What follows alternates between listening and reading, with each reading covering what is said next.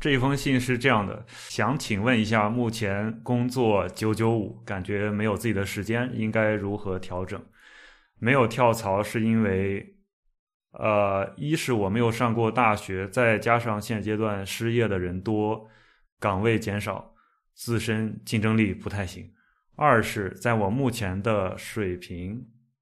呃，别的公司可能开不出目前的薪水。谢谢。首先就是目前工作九九五，感觉没有自己的时间，如何调整？九九五，九九五，就是工作日比较辛苦，但是周末还是有的。对，周末还是有的。你们九九五的时候会感觉没有自己的时间吗？我当时，哎呀，哎呀，我好像一直就是处于高强度的状态，我也忘记是。现在看来是是，回过头来看，那个强度还真的蛮高的，而且。说实话，虽然说我刚才也说工作日比较辛苦，周末还是有时间的，但我回想起来，当时就是周末两天都在睡懒觉，就是因为周五天已经 已经累得够呛了，周末都在睡觉。而 且而且，我觉得这个九九五其实真的是，呃，对，尤其对于我自己来说，我我不说这个是概率上对大多数人怎么样，但是我对于我自己来说，我觉得九九五完全牺牲掉了我生活的时间，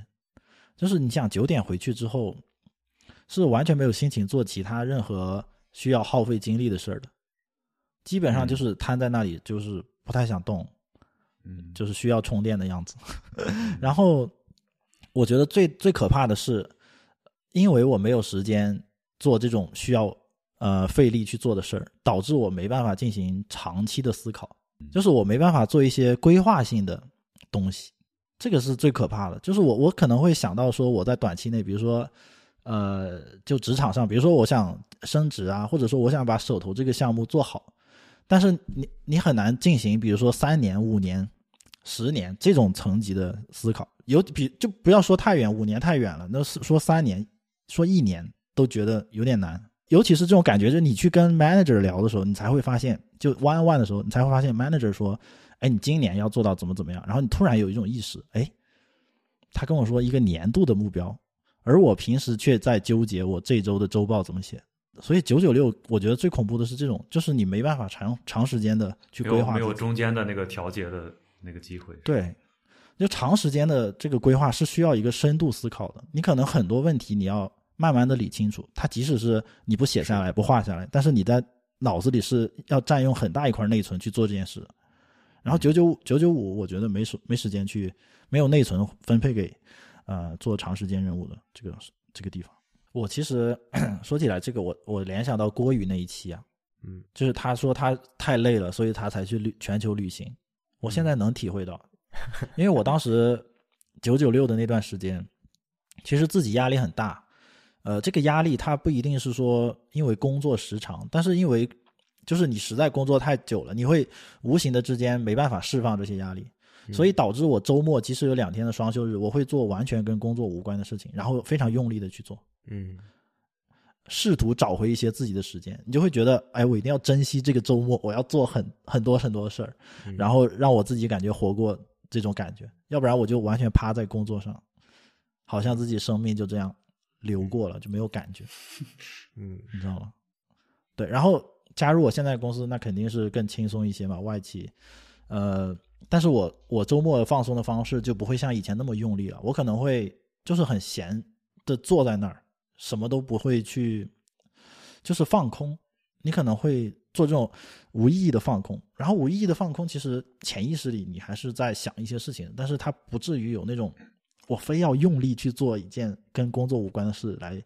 啊证明自己活过的那种感觉，你知道吗？对，就是在没没有办法跳槽的前提下，最好的调整方式就是合理去运用周末的时间嘛。还有一些碎片时间吧，我觉得，嗯，利利用一些碎片时间。我个人的，我我之前做过一件事情，就是像 G Plus 刚才说的，就是没有时间做做一些长期规划的事情。我其实是在通勤的路上做，比如说你坐坐地铁、坐公交车上下班的时间，那个时间。通常是固定的，然后这个我我稍微插一下，你大概要多久？我不一样，比如说有的有一段时间我在阿里云上班，我就需要自己开车，还要上高速开二十多分钟，半个小时左右，那我一天就有一个小时时间。然后再比如说我在北京的时候，我住在南边，然后我们公司在中关村，我每天要坐四号线上，就是每天一个来回大概四十五，呃，就是去一趟四十五分钟，回来一趟四十五分钟，所以在那个路上，对我是坐地铁嘛，所以比如说在坐地铁的时候，我可以。比如说，你想回到，甚至回到前一个话题，比如我想看书或者看什么，我我就在地铁上看。我刚才问这个时间，就是因为其实你四十五分钟真的是一个比较好的时间。如果再短十五分钟，你不会做了啊？对，所以就缩到十五分钟，十五分钟，呃，十五分钟我就是用来纯思考问题了，就是我会把一些呃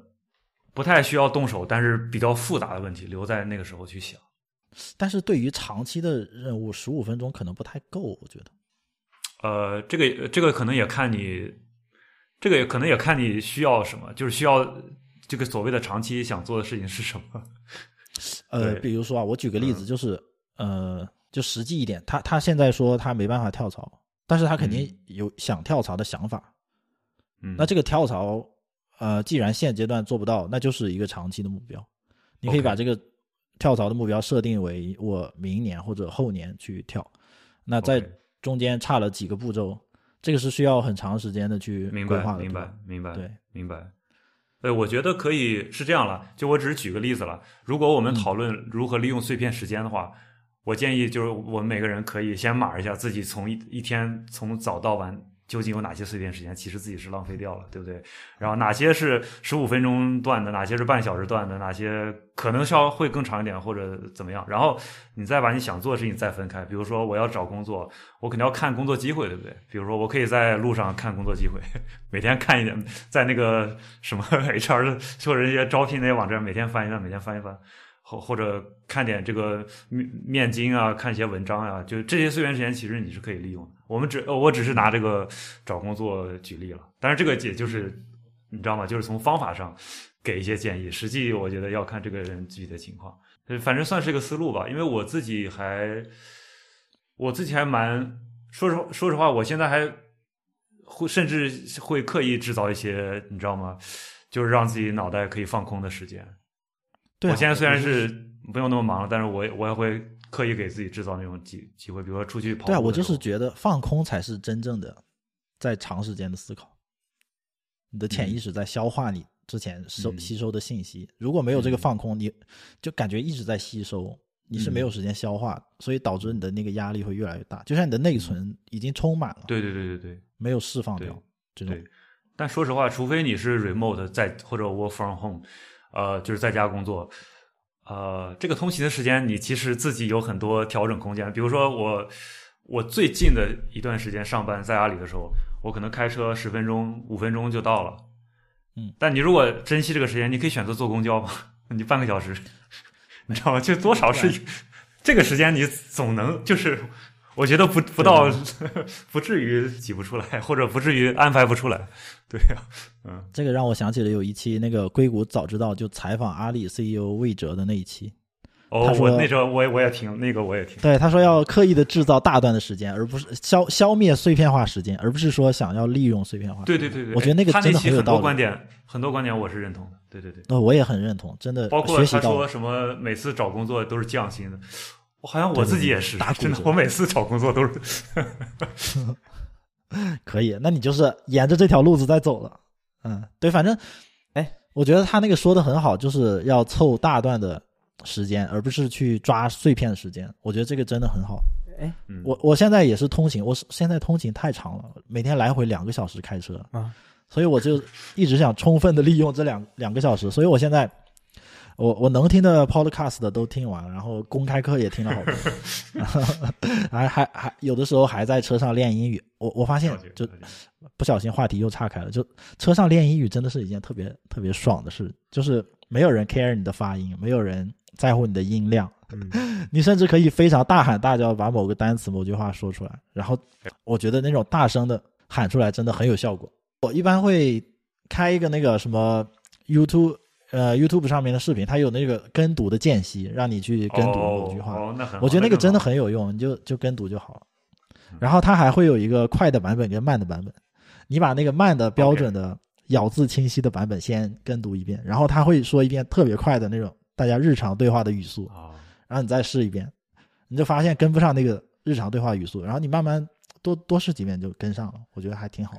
然后你们刚刚刚好聊到了那个降薪，所以他他有说他没有调着的其中一个原因是因为他目前的水平，别的公司可能开不出目前的薪水，所以其实他他他也可以接受降薪换工作的是吧？对，说实话，我看这段话，我有一个感觉，我不知道这个感觉准不准。就是我遇到过很多问题，这个问题是这样的，就是他问出来说，我是究竟该选 A 呢，还是选 B 呢？其实他自己心里有答案，嗯，他只是觉得从世俗角度，或者他不够自信选那个他认为正确的答案，所以他把这个两个抛出来说，哎，我究竟该选哪个？我在猜啊，我在猜啊。嗯他也许已经看上一个很好的工作，只是给的少。嗯他自己都知道那个是正确选择，他知道吗？他需要别人给他信心。我不知道，我哦我不希望做错误的暗示，但如果你真对他，如果他真的是这样想的，我愿意给你这个信心。嗯，对呀、选一份你喜欢的工作，所以你们刚刚 提到的那个 都不错。你们可以展开聊聊刚刚你们提到的那个呃降薪降薪换工作的这个理论。就是我记得当时魏哲的原话是说，就是印一只属于自己的股票，是吧？应该他是这样讲的。呃，对，就是关注自己的那个资产负债表，而不是关注自己的这个收收入跟现金流。嗯或者说，就是从从发展的角度看吧，就是这个嗯这个可能是一时的吧，对。但你如果觉得它在一个好的趋势上，或者你看好它的潜力，嗯，对对这个这个这个也也也是可以的。对，所以如果他降薪，然后换来一份九六五的工作，我觉得也是符合他的需求的。就如果他让你，首先我觉得这个，呃，我觉得谈薪水或者谈待遇多少显得有一些物质，或者甚至有一些敏感吧。但我是觉得，呃，他如果在一个你可以接受的度上边，我觉得他就有空间。比如说，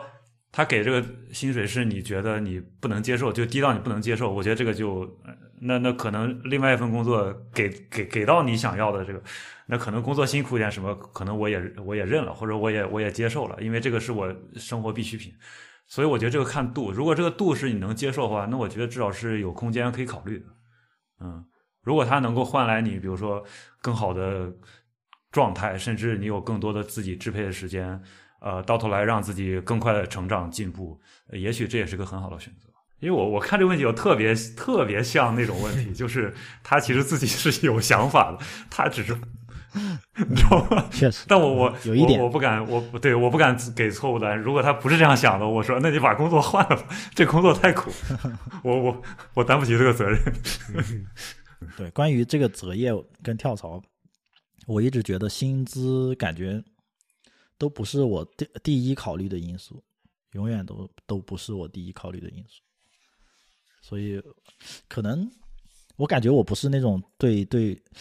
呃，我对物质有一有一定要求，但不是那种特别有野心的人。就是我觉得我赚到一定程度就可以了，没必要说要，就是薪水要得有多高多高。对我觉得我相信每个人有自己的开心的一个那条线。对对对对对嗯，对对对对啊，是的，是的。我去微软的时候直接降薪百分之二三十，哇哦，Randy 在节目里爆料了。呃，这这个没爆什么，这个这个没什么不好说的，就就就是事实，行业 对，大家都知道的。行业这个秘密，这不是秘密微软给的少是公开的，公开的都都知道的。嗯 对，就是我的我哎的呀离职了就敢说了。我的意思就是说，我的意思就是说，就是除非你真的家庭特别困难，钱是你非常重要的一个因素的话，呃，你是可以降低收入，然后去换取另外一些东西的，因为钱钱只是一个很短期的东西。就刚刚勾股提到的，你应该用一个长期主义的眼光去看，对吧？这个这个新的公司有没有更多的机会？有没有更多的自己的时间？有没有更更好的人在里面？这些都是你应该考虑的，而不是说你只是单纯的考虑这个薪水是多少。对，就我觉得非常同意，就创造更多的可能性，是的，而不是说啊、呃创造更多的薪水，就是可能性更重要一点。对，就是概率的世界，对关注在也是投资自己的，就像就像投资自己一样，钱收入是一份，嗯，那你结交你的人脉、你的机会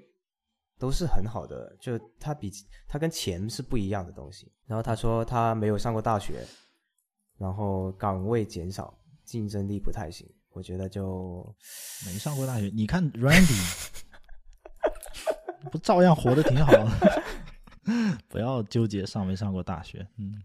只能说你确实要，你如果想要达到别人一样的水平，那确实是要付出更多的。其实感觉可以，就是可以更多的关注一些运气层面的东西。对，因为真的就是一可能年纪大了，现在就是越越来越觉得。前两天忘记谁看了哪哪一条名言，说如果三十五岁还不信命，真的那这个人就是没有悟性。我当时看完这句话，我觉得我老了，但是我我还没到信命的程度，但是我我知道那个运气在整个人的这个发展的过程中是占绝对的比重的，就是嗯嗯嗯，你说很多人你知道，就是他。起点，无论是起点还是能力还是天赋，都比你高。但是他混的可能没你好的时候，你就会想想，这是不是自己运气被运气女神眷顾了，这种。或者说你看到另一个人，他没你各方面都不如你，但是他混的比你好的时候，可能他是被运气女神眷顾。你要想想他是怎么拿到那些运气的。我觉得，嗯，很多时候人的发展不是那种，就是说他可能是有一些奇遇才。就是 一下子人生就改变了，没必要说因为，呃，现阶段怎么样特别纠结。对，我觉得还好，就多多创造可能性就好。对，这也回到那个薪资的问题，就是说运气很重要，所以呃，你通过通过换公司是一种增加你运气的方式。当然，当然它有可能减少，但但是它是一种呃，能你主动的去控制你能不能接触到这个运气的一种主动的方式。比如说你你你工资你两万到三万，它能增加你运气的运气的这种机遇吗？不会的，你就是数字的数字的这个不一样。但是如果你换了一家公司，然后你刚好遇到了一个很有潜力的朋友，一个人脉，一个资源，对吧？你他然后他跟你说，嗯，我很看好你，我们一起干，一起干个事情。那那这就是你的影响。如果你还是纠结在这个薪水，你永远都遇不会遇到这个人。我不是说你一定能遇到这个人，但是你你只要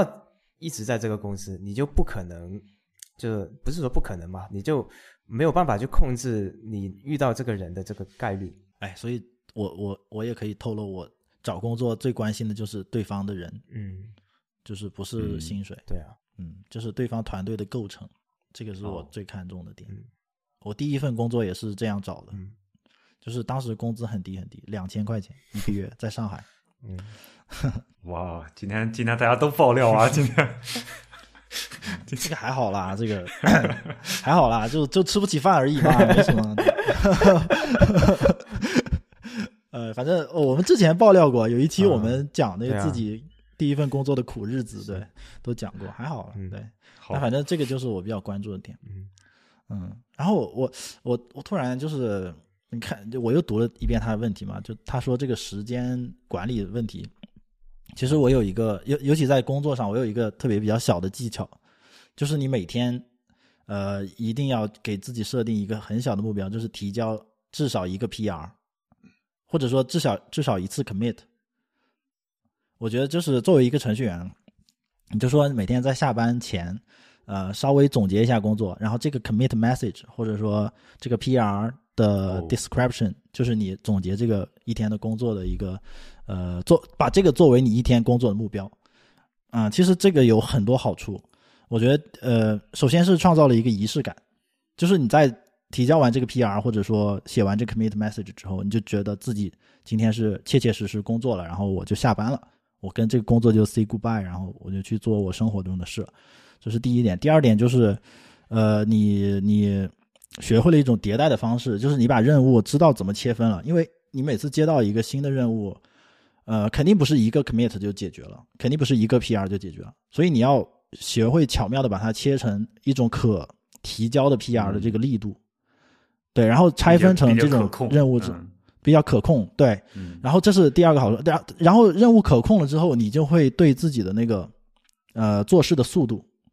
这个估时有了更准确的认知，你就对自己有一个很很准的把控感，你就知道你现在接到一个任务，老板问你说这个你多久能做完，对吧？这这个问题是程序员最讨厌回答的。之前那个 那个程序员之道里面不是说了吗？永远都说我我去看一下，永远不要说确切的时间。对，但其实如果你把力度切得很细，然后呃多次实践之后，你是肯定一瞬间就能知道自己大概多久就做完了。然后你给自己留个余余余额，就是留留个这个空余的空间，然后把这个事情做得更好。所以，所以对整个这个事情、任务还有你自己都有一些把控感。然后第第还有一个好处就是你在这种切分了之后，每天那个 commit message 跟 PR 都是你作为一个相当于呃 daily 的这个结果嘛。但是呃，其实，在你写周报或者说月报或者你就年度总结的时候，这个真的是你就会发现，你直接看那个。立马一目了然就知道你做了什么，然后特别有成就感，对。然后最后一个好处就是，我觉得这个还能让你的工作变得非常的透明，就是其他同事跟尤其是你的 manager，最起码知道你在做什么。我跟你说，哪怕你今天划了百分之九十的水，只有百分之十在百分之十在工作，你也要提交一个 commit，哪怕这个 commit 就很水啊，就比如说改了很少很少的东西。这个 PR 改了很少很少的东西，你就诚实一点嘛。就我今天就划了，我今天状态不好我就划了。那改天我状态好的时候，我肯定写的多一点嘛，对吧？然后慢慢的这种习惯养成之后，你就会知道这个真的有很多好处。我觉得我这个就是一个很小的小技巧，但是对呃我自己有时候不一定执行到位，但是我知道这个的好处特别多。然后我就让自己更好的支配你自己的时间，是吧？更好的把这个时间控制住，嗯。对，控制自己，控制任务的力度，嗯，这种，我现在有类似的习惯，差不多吧，嗯，而且我最近看，对我看 Randy 最近分享那个叫什么 Para 啊，那个我最近我也在，我也在尝试，我觉得好像我没有严格按照他的那个做法做，但是我按照他那个思路改进了我的，对，改进了我的那个记事做记录的方式，我觉得还蛮好的，嗯。